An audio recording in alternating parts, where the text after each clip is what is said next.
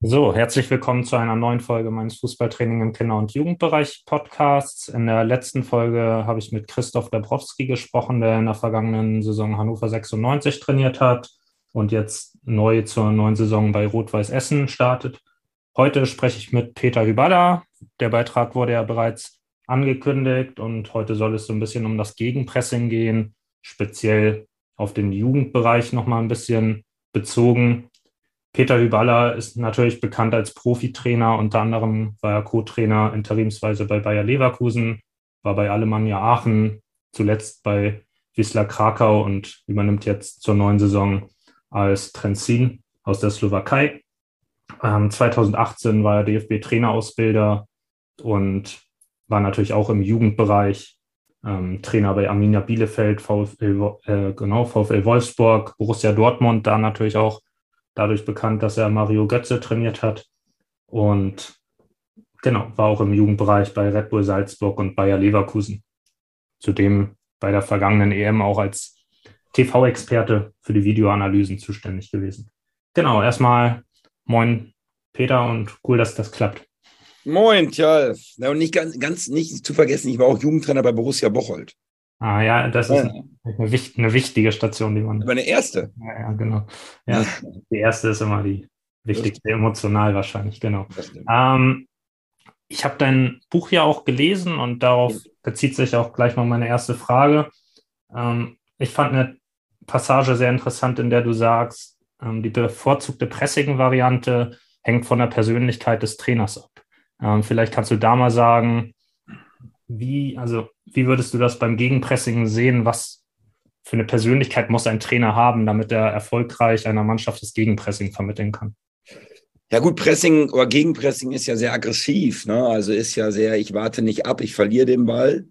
Ähm, und dann darf ich nicht in Frustration kommen. Also ich muss sofort wieder den äh, Ball gewinnen. Und ich glaube, dass so Trainer, die viele Krisen zum Beispiel gehabt haben, die auch vielleicht viele Sachen schon erlebt haben, die nicht so geil waren, immer wieder aufstehen. So ist es ja so ein bisschen, ja, ein bisschen das Empathische auch. Ne? Und Gegenpressing ähm, glaube ich, dass du es wirklich nur trainieren kannst. Entweder, äh, entweder du hast einen lautstarken, aggressiven, emotionalen Trainer, weil es ist auch eine empathische Form, es ist nicht nur eine fachliche Form, oder du hast halt Spieler, ne, die halt oder mich Leadership haben und die aggressiv sind, die vielleicht auch ein bisschen verrückt sind. Weil wenn du die, ja, ich meine, die bekanntesten Pressing-Trainer siehst, das sind ja nicht gerade die, die, die leisesten Jungs immer. Und äh, das meinte ich so. Ich glaube, Gegenpressing ist auch eine Empathieform und nicht nur einfach eine, ein Positionsspiel oder eine Spielform oder ein enges Spielfeldtraining, äh, wo du halt die Chance hast, immer in engen Abständen Gegenpressing zu spielen. Ich glaube wirklich, es hat auch sehr viel mit ja, die, die als Trainer zu tun oder dir auch als Mannschaft zu tun. Weil viele Gegenpressing-Mannschaften sind auch ja so Mannschaften, wo ja, äh, emotionales Publikum ist, ne? wo, wo was los ist, wo Theater ist. Und ja, es ist auch ein bisschen eine Theaterform. Mhm. Ähm, nun ist das Gegenpressing ja auch mit Risiken verbunden. Also wenn das schief geht, wird natürlich im Rücken auch mal raumfrei. Auf der anderen Seite des Feldes werden auch Spieler frei, wenn es dann schief geht. Ist das natürlich auch was, was die Spieler, denke ich mal, frustrieren kann. Und ich habe da einen Vortrag von Thomas Tuchel im Kopf, wo er sagt, wenn er so Jugendtrainern einen Tipp geben müsste, sagt er, bereitet ihnen Schwierigkeiten. Mhm. Ähm, eben auch, und auch Christoph Dabrowski hat jetzt davon gesprochen, ähm, Widerstände zu durchbrechen, was er von Felix Magath gelernt hat.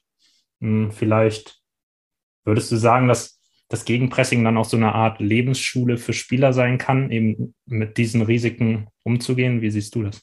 Ja, auf jeden Fall. Also da kann ich den äh, Christoph und Thomas eigentlich nur beipflichten. Auf der anderen Seite glaube ich, die Frage, die du gestellt hast, das ist so eine typische ähm, auch Trainerfrage. Ich glaube, man muss erstmal die positiven Seiten von Gegenpressing sehen. Weißt du?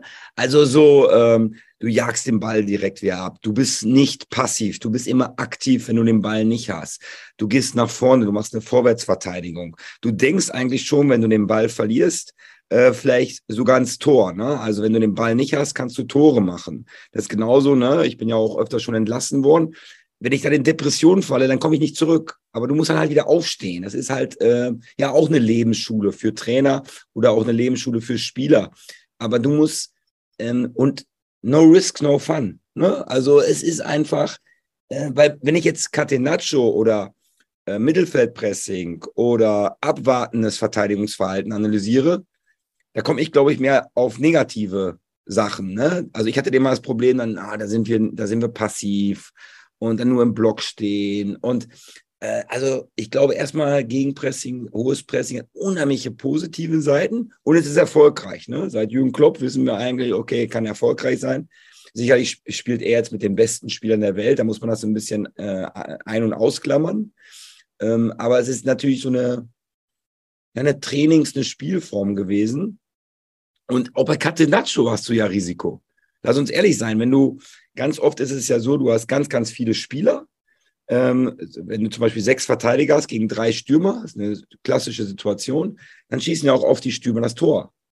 Und das, das ist immer so ein bisschen, ähm, ich nenne es Social Lawfing, ne? das bedeutet auf Deutsch soziales Faulenzen. Das heißt, wenn ich gegen dich jetzt boxe, dann geben wir beide Gas. Wenn ich gegen zwei Leute boxe, gebe ich 100% Vollgas, aber ihr schon mal 93%, weil ihr verlasst euch auf den anderen.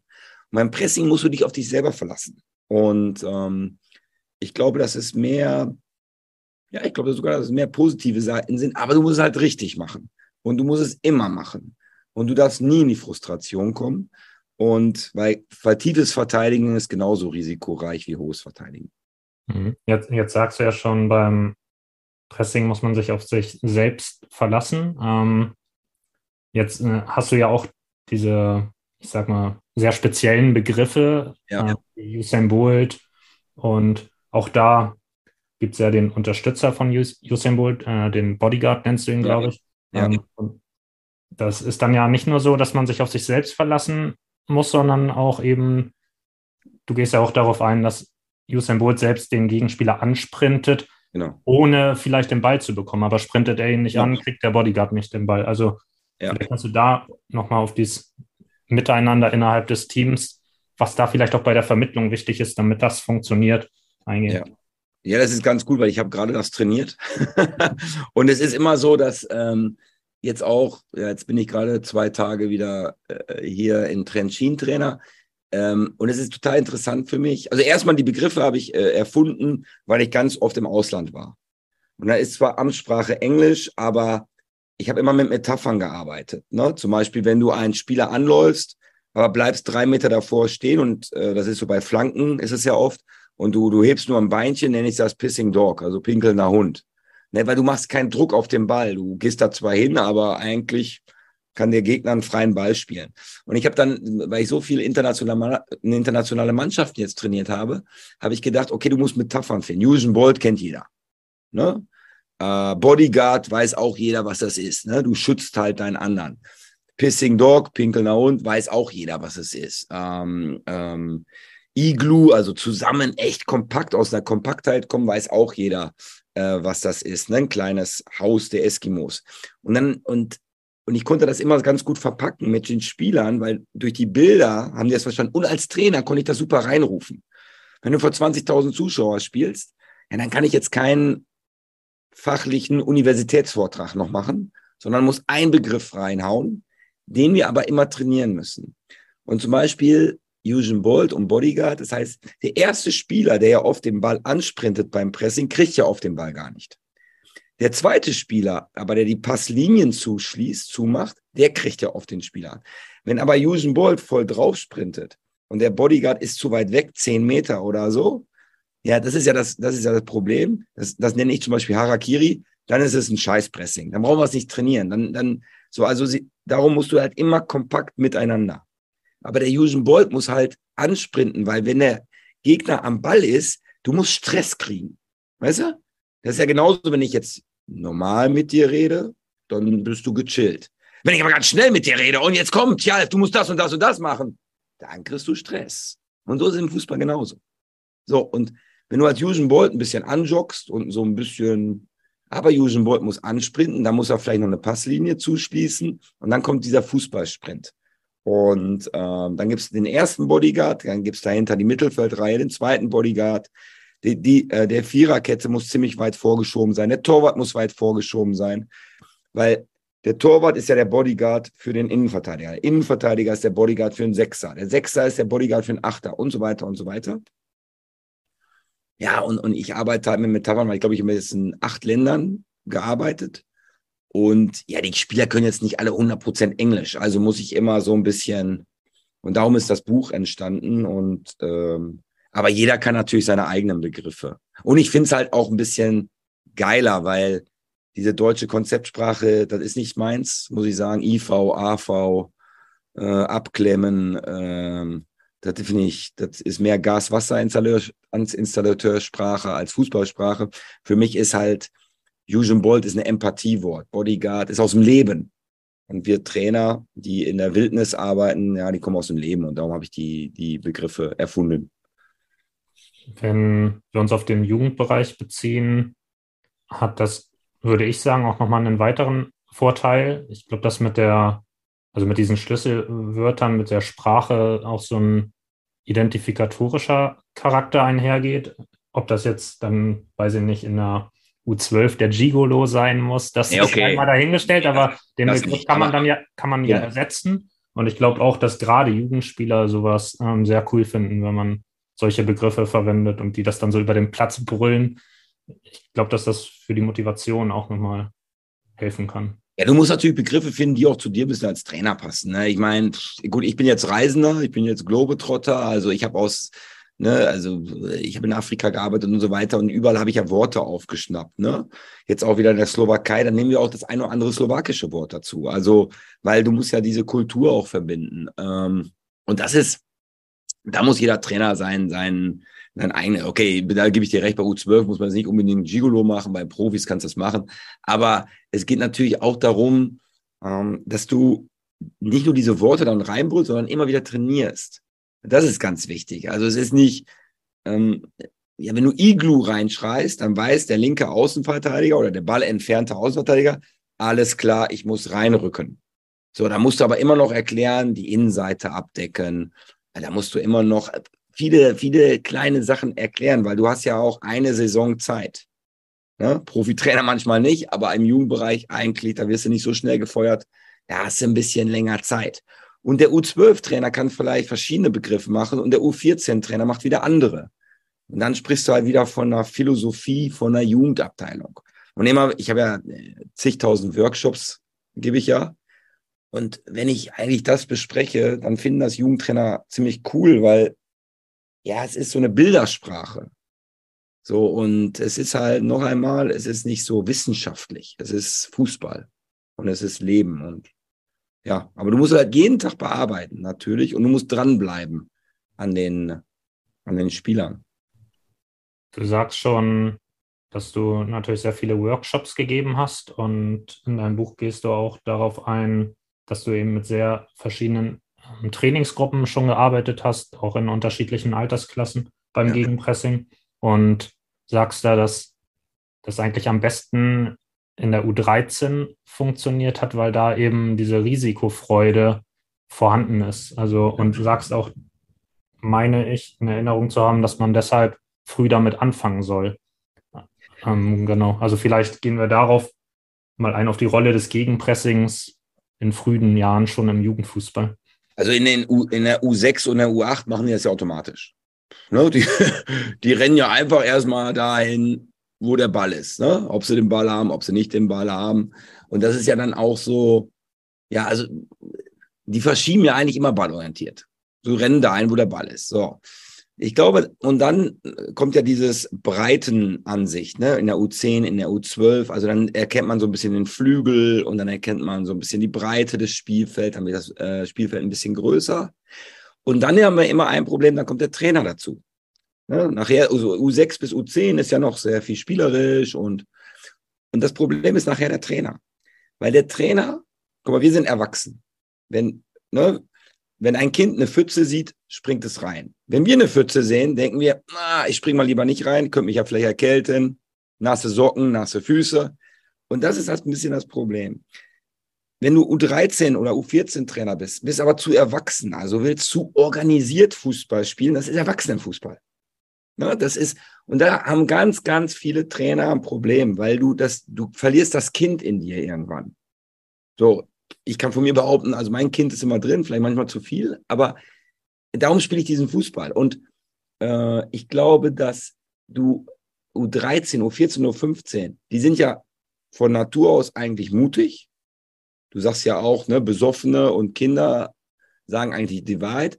Und dann ist die Frage, wie der Trainer mit denen arbeitet. Also ob der Trainer dann sagt, bleib da weiter drauf, weiter mutig, oder ob der Trainer ein Angsthase ist. Und das habe ich ganz oft erlebt. Dass wir Trainer dann auf einmal um der 14, damit, dann fangen wir an, auf einmal ängstlich Fußball zu spielen. Ne, wenn wir 1-0 führen, was machen wir ganz oft schon in der U14, U15?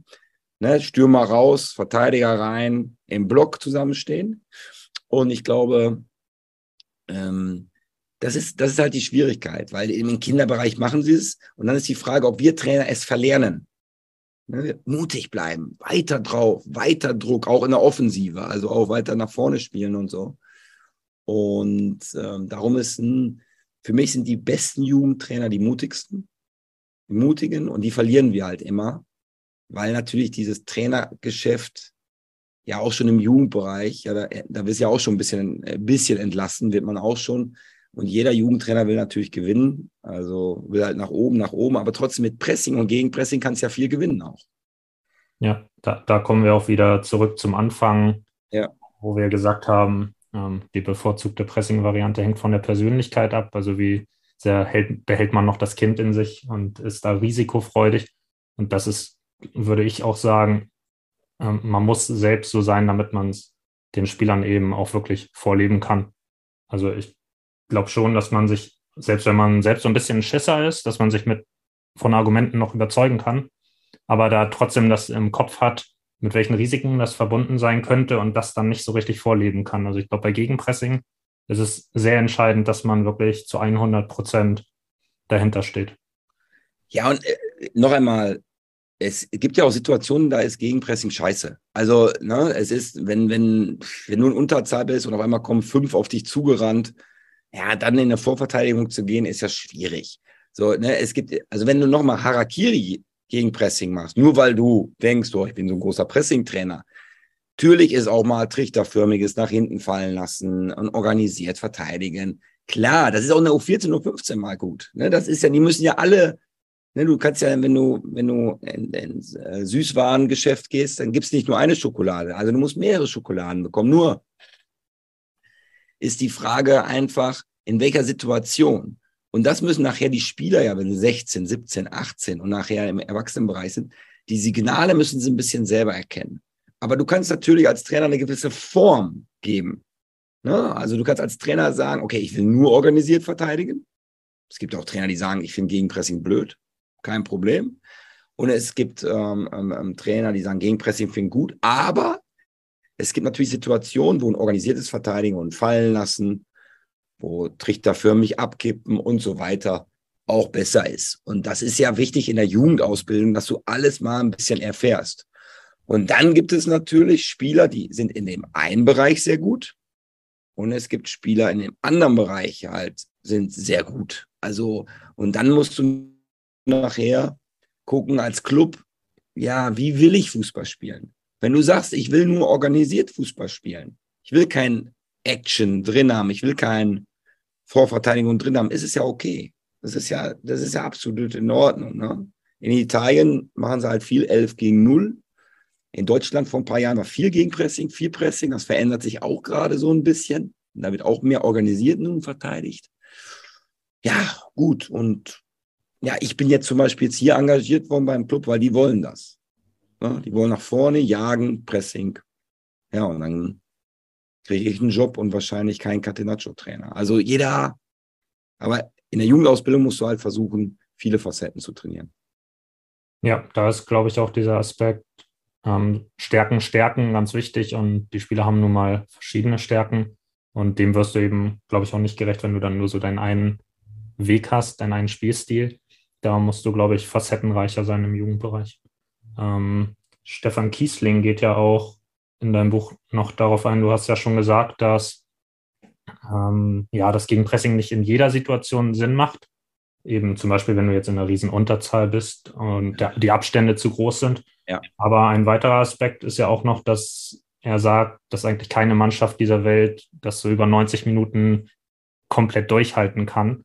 Und dann eben auch, ja, es dazu kommt, dass man vielleicht so Phasen haben sollte, in denen man ein bisschen kontrollierter spielt, ein bisschen ruhiger spielt, ähm, vielleicht auch ähm, Ach genau, das äh, Aufbauspiel leidet, da ist er auch drauf eingegangen. Ähm, das und ich weiß nicht mal unter welchem Trainer, aber bei seiner Zeit bei Bayer Leverkusen ähm, eben auch mal das Aufbauspiel gelitten hat. Vielleicht gehst du darauf nochmal ein. Ja. Also Aufbauspiel, wenn, wenn, wenn, äh, wenn Kiesling am Ball ist. Also wenn, wenn die Ball. Also er meinte, er meinte, das Spiel war dann zu chaotisch und sie hatten eigentlich nicht mehr so die Phasen, wo sie ruhig mal das Spiel aufgebaut haben. Ah, okay, okay. Der Ball wollte, okay, wollte immer direkt in die Spitze und. Ja, ja, ja. Ja, genau. Also ich meine, Pressing, Gegenpressing ist ja eine Defensivform, also du hast ja den Ball nicht. Ähm, ich weiß, was er meint. Er meint natürlich, okay, wenn du den Ball mal rumspielen lässt, also du bist selber am Ball, dann kannst du dich vielleicht auch mal erholen und dann kommt ein bisschen gewisse Ruhe rein. Ne, wir haben ja immer, äh, ja, diesen, diesen Red Bull-Fußball war ja dann auch vor zehn Jahren, also dieses langer Ball, zweiter Ball, die gesagt haben, ja, Aufbauspiel wollen wir gar nicht. Das hat sich, glaube ich, auch ein bisschen verändert, gerade in der Zeit von, von Julian, als der Trainer war. Aber ich weiß, was er meint. Klar, es ist immer dieses Ansprinten, du hast als Spieler irgendwann natürlich mal das Gefühl, weil du sprintest auch viel umsonst. Na, du immer wieder anlaufen, immer wieder vorwärts verteidigen. Das kostet natürlich Körner. Und du denkst manchmal im Block zusammen warten, zusammen abwarten vielleicht, dann ist es manchmal kräfteschonender, aber noch einmal, es ist passiver. Es ist auch gefährlich. Und, und natürlich, ich habe mit ihm ja gesprochen, wir haben ja auch zusammengearbeitet, klar, wenn du immer Gegenpressing trainierst, ist es auch ätzend. Also weißt du, da hast du immer kleine Spielformen, wo du immer jagen musst und du hast nicht mal schön mal vielleicht mal drei, vier Mal den Ball am Ball. Gerade als Stürmer willst du auch mal den Ball halten, willst mal den Ball berühren. Und wenn immer ein Trainer von außen schritt drauf und Druck und das verstehe ich. Ja, und äh, Kies hat natürlich auch das Interview gemacht, da war er schon, glaube ich, Mitte, drei, Mitte 30. Ne, da denkst du ja nochmal als Spieler ein bisschen anders, als wenn du Anfang 20 bist. Aber Nee, da, klar, manchmal auch eine. Aber ich glaube, dass du als Trainer, wenn du sofort so reingehst, ah, die können das nicht, kriege ich in jeden Trefferworkshop, die können das nicht. Ja, aber dann sage ich, ja, dann fangen wir doch erstmal an, was sie können. Also wenn ich immer, und das meine ich mit mutig und ängstlich, wenn ich sofort eine Bremse überall reinbaue in meinem Leben, ja, dann, ja, dann funktioniert auch nichts. So. Und ja, und, und das meine ich einfach. Aber klar, manchmal vielleicht auch mal eine ruhige, Defensivphase. Aber nochmal, ruhig ist passiv. Ja? Action ist aktiv. Das ist immer, und es gibt nicht Pressing erste Linie oder Catenaccio, also tief verteidigen. Es gibt bei beiden total negative Seiten und es gibt bei beiden total positive Seiten. Das Problem ist nur, dass wenn du anpresst und ein Gegentor kriegen, kommen ganz viele Kritiker, ja, sehen Sie, die schaffen das nicht, die Spieler. Und so weiter und so weiter. Aber am Ende des Tages, Bayern München gewinnt halt viele Spieler auch. Alle, alle, ganz viele verteidigen ja tief gegen die. Ja, dann kannst du ja auch sagen, ja, aber ihr gewinnt ja auch nicht gegen die. Also, aber klar, die Idee ist auch mal den Ball zu halten, sich vielleicht mal am Ball zu erholen. Uh, aber noch einmal, ich finde, Kinder und Jugendliche, die können marschieren, bis der Arzt kommt. Also, die sind jung, die sind wild. Und darum noch einmal, die große Revolution mit Ralf Rangnick bei Red Bull, was hat er eigentlich gemacht? Ältere Spieler raus, junge Spieler rein, ja, weil die mehr laufen können. Das ist eigentlich so, wenn, das war eigentlich die große Revolution. Wir haben ja jetzt schon viel über die Risiken des Gegenpressings gesprochen, wollen wir mal so ein bisschen in die andere Richtung gehen. Ein Vorteil ist ja auch, dass du, wenn du jetzt in Tornähe, also in Nähe des gegnerischen Tors den Ball eroberst, der Gegner ja unorganisiert ist und du dadurch natürlich auch ähm, schnell Chancen kreieren hast, des, äh, kannst. Deshalb hast du ja auch Formen im Buch drin, in denen eben dann auch direkt der Torabschluss kommt, um das eben zu akzentuieren. Da würde ich jetzt gerne nochmal drauf eingehen, auf den Vorteil, was da auch bei der Vermittlung wichtig ist, dass die Spieler eben diese Chance sehen, anstatt immer nur die Risiken. Ja, ich sage immer zu meinen Spielern, du hast Mr. Gegenpressing, hast du in der Tasche mit. Also du, wir spielen eigentlich mit zwölf Mann. Ne? Erstmal hast du die Frustration weg, weil ich kann das auch nicht mehr haben, wenn Spieler, gerade Stürmer, wenn die den Ball nicht richtig kriegen, dann machen die immer eine Diva und, und, und dann ist mal Theater. Und es ist ja so, wenn der Gegner den Ball hat, dann machen die das Spielfeld ja meistens groß. So, na, dann geht der, der Außenverteidiger geht an die, die, die weiße Linie, der andere Ball entfernt der Außenverteidiger macht das Spiel breit, der Stürmer macht einen tiefen Laufweg, also das Spielfeld ist groß. Wenn wir halt im Gegenpressing dieses, diesen Ball gewinnen, ja, dann müssen die anderen Gegner müssen mehr Meter machen. Also die müssen halt aus dieser großen Entfernung, die sie hatten, aus dieser breiten Entfernung, die sie im Ballbesitz hatten, müssen die einfach mal klein zurücksprinten. Und irgendwann merkt das der Gegner. Irgendwann merkt der Gegner natürlich, boah, das ist eine gute Gegenpressing-Mannschaft. Und dann kriegen sie Angst. Das ist ja das größte Ding im Fußball immer. Jeder hat ja irgendwie Angst im Fußball. Wir tun zwar immer, dass wir riesen Machos alle werden im Fußball, aber eigentlich sind wir unheimlich ängstlich. Trainer, Spieler und so weiter. Und dann machen die vielleicht nicht mehr das Spielfeld so groß auf. Hast du schon mal einen Vorteil. Die kommen nicht mehr so gern nach vorne. Hast du schon mal einen Vorteil. Und der zweite Vorteil ist noch einmal, wenn, wenn alle irgendwie ziemlich breit stehen und weg sind, hast du natürlich mehr Räume. So.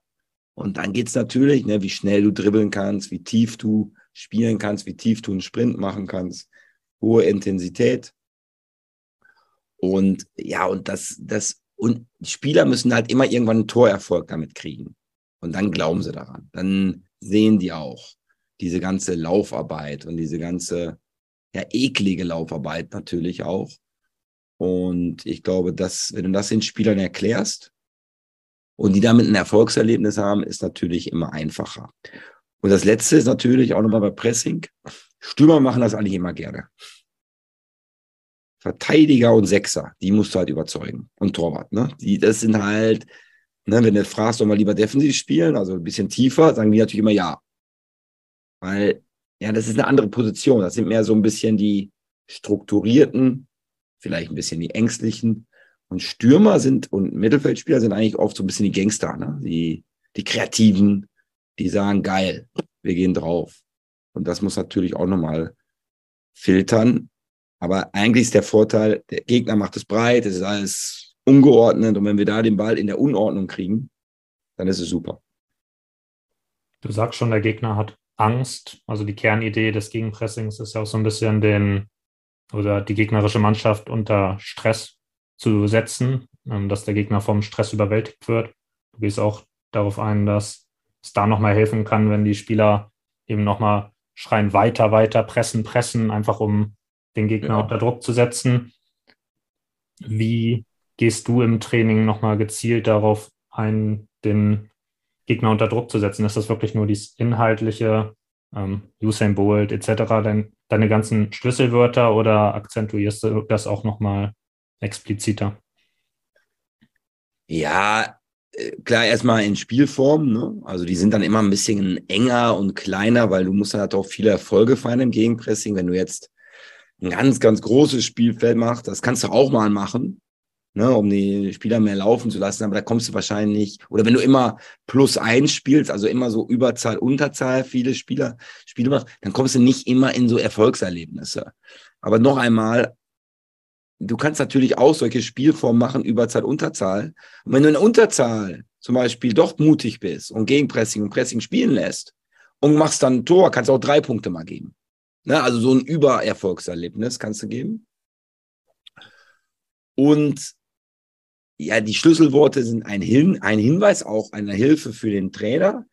Aber es ist natürlich auch wichtig, dass du so eine Mentalität irgendwann entwickelst, eine mutige, und du, und dass auch Spieler dann einfach auch mal ein bisschen ja, den Tankwart spielen. Also wenn die Energie runtergeht, dann ist es ja auch, da musst du wieder neu tanken. Und wenn, wenn du einen, einen, einen Mitspieler vielleicht hinter dir hast, der pusht dich nochmal.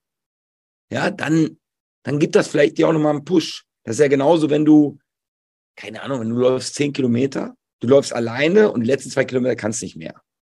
So, dann sagst du vielleicht auch, ah, ich habe keine Lust mehr. Wenn du vielleicht einen Personal Coach dabei hast, der dich nochmal pusht und sagt, Jalf, Junge, zieh nochmal dann ist es nochmal von extern nochmal einen Push. Und darum sind diese Pressing-Trainer, sind ja auch alle sehr emotional an der Linie. Das ist ja, das ist ja nicht nur Charakter, sondern, und nicht nur Show, sondern wir wollen da wirklich auch Spielern helfen. Und manchmal ist einfach auch ganz gut dieses Bar-Coaching. Also dieses Grasfressen, weil nur dieses wissenschaftliche Laptop-Gequatsche, ja, da wird ein Spieler ja auch nicht durch. Du musst ja Emotionen reinbringen, das ist ja der Motor immer von dir. Und dieser Motor, das ist auch mit, mit weiter und auf geht's und Druck und Press an, ne, mit einer lauten Stimme. Das hilft Spielern auch nochmal. So, auch wenn das jetzt gerade so sexy und in ist, gerade so ein bisschen Gentleman zu sein, ne? ne das hat Angelotti gerade Champions League gewonnen jetzt. Und weil wir Jugend oder weil viele Jugendtrainer auch immer natürlich die Top-Trainer ein bisschen kopieren, ist jetzt gerade das wieder in. Aber noch einmal Pressing-Fußball ohne Emotionen, kannst vergessen. Das kannst vergessen. Und ob der Trainer jetzt emotional ist oder die Mitspieler emotional ist, okay, das musst du dann ein bisschen nach deinem Charakter sehen. Aber wenn du dann nur am Spielfeldrand stehst und äh, die Pfeife im Mund hast und sagst nichts, dann wird es nicht funktionieren. Was hältst du von der Fünf-Sekunden-Regel? Du stellst sie ja so ein bisschen in Frage. Wie ja. stehst du dazu? Ja, ich halte da jetzt nichts so von, weil ich meine, was ist ähm, nach fünf Sekunden, also wenn du jetzt sieben Sekunden im Pressing bist und dann brichst du ab oder was? Also ich finde, das ekligste im Pressing ist ja, du musst ja in dieser Pressing-Situation drin bleiben. Das ist ja schon, pff, und manchmal dauert es auch länger als fünf Sekunden. Ne? Dann spielt der Ball, dann spielt der Gegner den Ball wieder zurück, du läufst wieder an, du bleibst im Pressing. Fünf Sekunden, klar. Das kann man auch mit so einer Uhr machen. Das ist so ein, ein Anhaltspunkt. Aber ich meine, wenn du jetzt acht Sekunden im Pressing bist, brichst du ja nicht ab. So, und es gibt ja auch Gegenpressing ganz oft in ein, zwei Sekunden. Ne, sofort, batz, das springst du eigentlich wieder auf den Ball drauf. Und das ist dann, aber es ist, ähm, ich glaube, Peter Boss hat das, glaube ich, so ein bisschen äh, bei Ajax reingekriegt, diese Fünf-Sekunden-Regel. Oder ich war mal Training gucken bei Alex Zorninger, da geht so eine Uhr auch runter. Es ist ein Anhaltspunkt, aber ich finde halt, alles, was du mit Zeit machst, ne, ist ja genauso, wenn du Periodisierung im Training trainierst, so zwei Minuten, drei Minuten. Ja, ich habe da immer so meine Probleme in diesen Zeitangaben. Ähm, aber es ist ein Anhaltspunkt. Aber ich, äh, ich habe nie mit einer Fünf-Sekunden-Regel gearbeitet. Ja, kann ich total verstehen. Also ich selbst muss zugeben, dass ich es auch schon gemacht habe im Training, so ein bisschen mit dem Hintergrundgedanke, einfach um das erstmal reinzukriegen, dass sie wirklich direkt in der Aktion bleiben und nicht so dem Ball noch nachtrauern.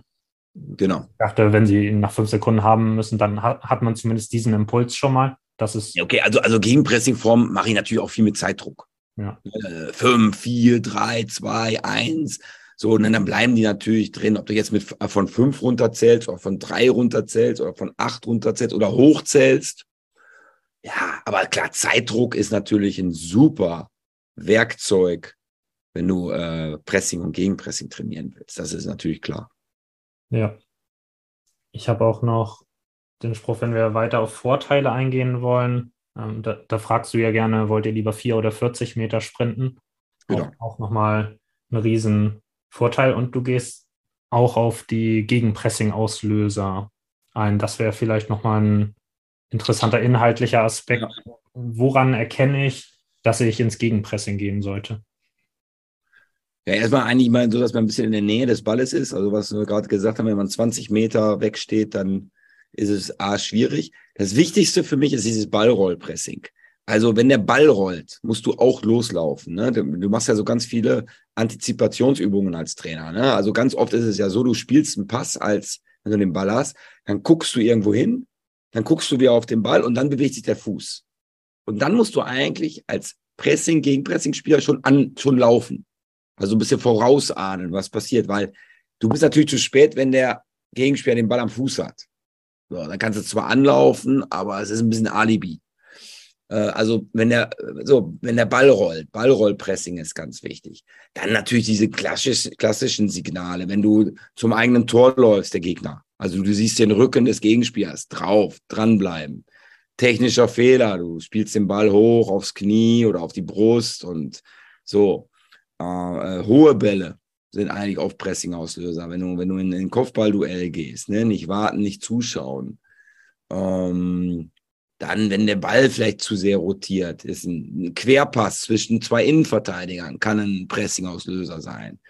Ich lasse eigentlich oft den gegnerischen Torwart anlaufen. So, ne? Wenn der Pass zum Ge Torwart gespielt wird, dann laufen wir den auch an, weil der Torwart ist der schlechteste Feldspieler des Spiels. Und darum ist es eigentlich klar, ja, wenn der Stress kriegt, kommt ein Fehler auch oft. Ja, und das sind so die Signale. Ne? Ähm, Longline-Bälle. Ne? Linker Außenverteidiger steht an der weißen Schuhlinie, spielt auf links außen, spielt ein Longline-Ball. Ist ein Signal. So. Und ja, und das gibst du deinen Spielern mit. Und das sind auch Vereinbarungen, ne? das sind Agreements, also sind Vereinbarungen, die du mit den Spielern triffst. Und dann kannst du nachher in der Videoanalyse auch sagen, ja, Moment, wir hatten doch eine Vereinbarung. Und die Vereinbarung war, wenn, wenn, wenn der Gegner zum eigenen Tor läuft, pressen wir an. Und ja, und dann kann sich auch kein Spieler herausstiehlen, weil Spieler kommen ja ganz oft mit Ja, aber und ich wusste nicht, doch, ihr wusstet genau, weil wir haben, das sind unsere Signale und du hast einfach nur gepennt. Du hast einfach nur nie mitgemacht. Du warst einfach zu faul in dem Moment. Und darum, ja, diese Signale gibt es halt und wahrscheinlich gibt es auch noch mehrere, ähm, ja, die der Trainer sich aufschreiben kann. Und die kannst du halt trainieren. So, und dann kannst du halt diese Schlüsselworte zusammen verbinden mit den Signalen und natürlich mit mutiger Empathiesprache. Dann hast du eine gute Gegenpressing-Suppe. Ich glaube, dass die Zuhörer jetzt schon einen ziemlich guten Einblick ins Gegenpressing bekommen haben. Bevor wir zur Abschlussfrage kommen, hätte ich noch zwei Sachen. Das eine wäre, wir gehen ja jetzt, also mein Podcast bezieht sich ja auf den Kinder- und Jugendfußball. Ja. Und deshalb würde ich nochmal darauf eingehen wollen, was ist vielleicht beim Gegenpressing der Unterschied zwischen dem Training mit Jugendlichen oder vielleicht auch mit Kindern, die es aber ja eigentlich schon automatisch machen, ähm, und Erwachsenen. Was muss man da nochmal besonders berücksichtigen? Also Kinder und Jugendliche ist total einfach weil die sind ja mutig, die sind wild, die sind natürlich. Da ist es relativ einfach. Du musst dann halt so ein bisschen sehen, dass ja der Bodyguard, so dass sie so ein bisschen in der Ordnung auch verteidigen. Ne? Also nicht, äh, du musst ein bisschen gucken, dass sie halt so zusammen das auch machen. Und klar, äh, wenn du wenn du ein Kind in dir drin bist, also äh, und heutzutage sind Kinder auch sehr verwöhnt da kommt schon viel Frustration natürlich auch auf. Ne? Und das musst du schon kanalisieren als Trainer. Ne? Es gibt das rebellische Kind. Ja, dann haben sie keinen Bock mehr oder ne, und dies und dann ein bisschen beleidigte Leberwurst. So, dann gehen wir aber zum Erwachsenenbereich, ist genauso. Und der Erwachsenenbereich ist ein bisschen schwieriger sogar, weil du hast natürlich viele Spieler, die das auch nicht so mögen. Weil als Erwachsener bist du ja mehr organisiert, bist du ja mehr strukturiert. Und noch einmal, als strukturierter Innenverteidiger, dann magst du das nicht so.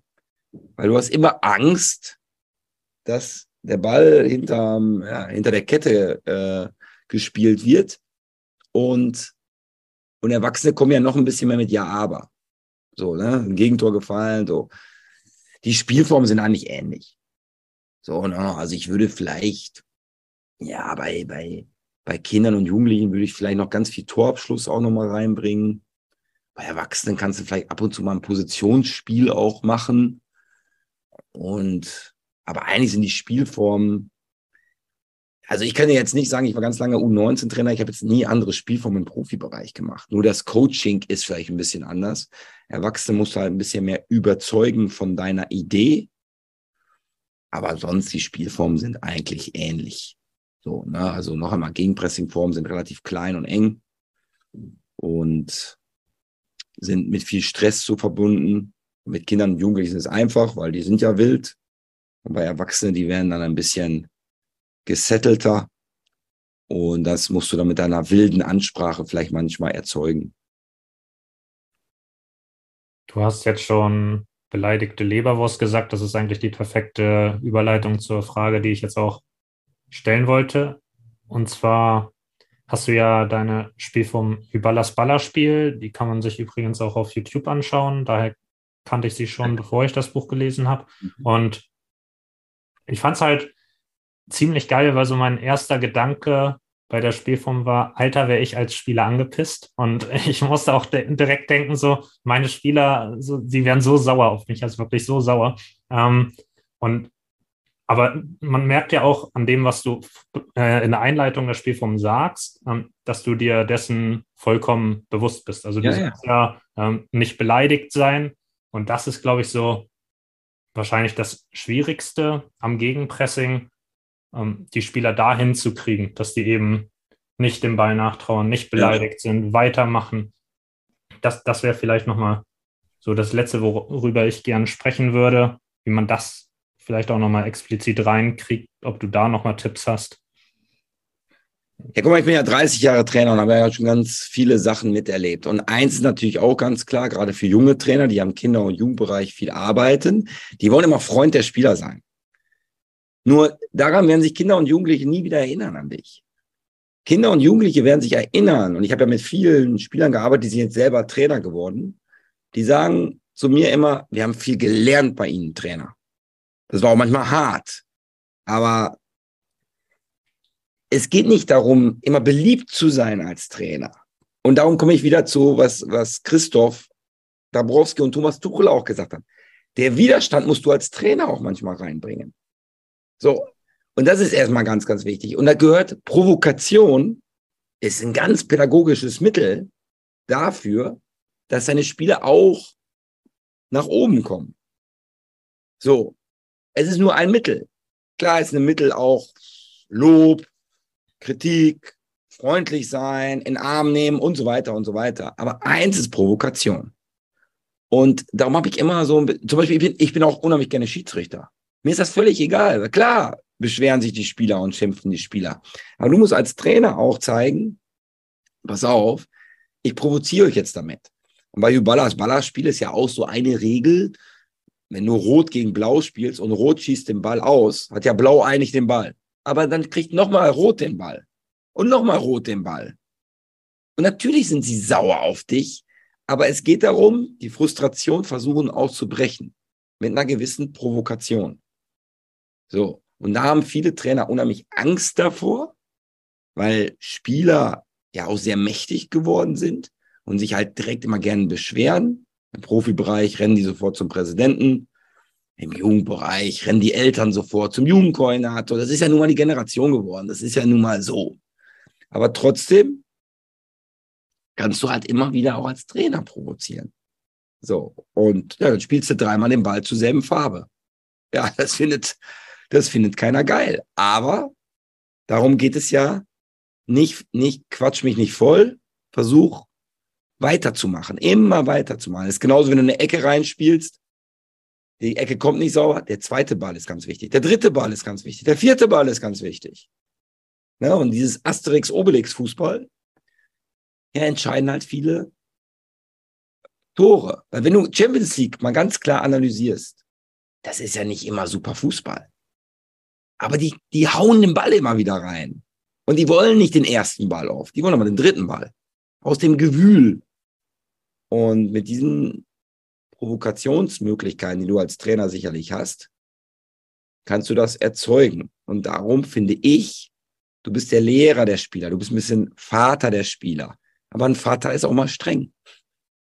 Und das finde ich eine ganz, ganz wichtige Art, weil es wird unheimlich soft. Ne? Trainer werden auch ausgebildet, unheimlich soft und Augenhöhe und was. Okay, klar. Aber Provokation und nochmal streng sein ist auch, glaube ich, ganz, ganz wichtig, gerade im Gegenpressing-Training.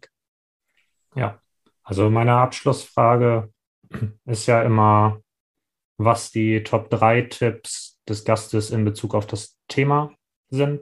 Genau, und die Frage würde ich dir jetzt stellen, wenn, wir, wenn wir nochmal zurückblicken, was sind deine Top 3 Tipps? Da muss ich mein Buch nochmal rausholen. Ne? Was ich, äh, Top 3 Tipps. Top 3 Tipps, also Gegenpressing-Training ist ganz, ganz wichtig. Raumdruck, Zeitdruck. Also wenn du das Spiel zu groß machst, dann kriegst du nicht, kommst du keine Erfolgserlebnisse. Und nochmal, du musst keine 5-Sekunden-Regel machen, aber du kannst auch ne, Zeitdruck. Dann ist die zweite, zweite Tipp, bring ganz viel Empathie rein und bring ganz viel Wildheit rein und bring ganz viel Mut rein. Das ist, glaube ich, ganz wichtig, weil Gegenpressing ist eine empathische Form. Und die letzte, der letzte Tipp ist einfach, du musst als Trainer oder als Co-Trainer, wenn du als Trainer den Charakter nicht hast, oder als Mitspieler, wild, laut, Action. Gegenpressing ist ein Actionfilm. Das ist kein Romantikfilm. So, und darum bring Action rein mit Sprache oder mit gewissen Regeln. Auf jeden Fall sehr cool. Ich bedanke mich erstmal, dass das geklappt hat mit der Aufnahme. War ja jetzt schon die zweite, sehr cool. Und ich bin schon in Gesprächen mit weiteren Gästen. Okay. Ich weiß allerdings noch nicht, wer der nächste ist, deshalb ähm, kündige ich den auch noch nicht an. Und genau, wir hören uns beim nächsten Mal.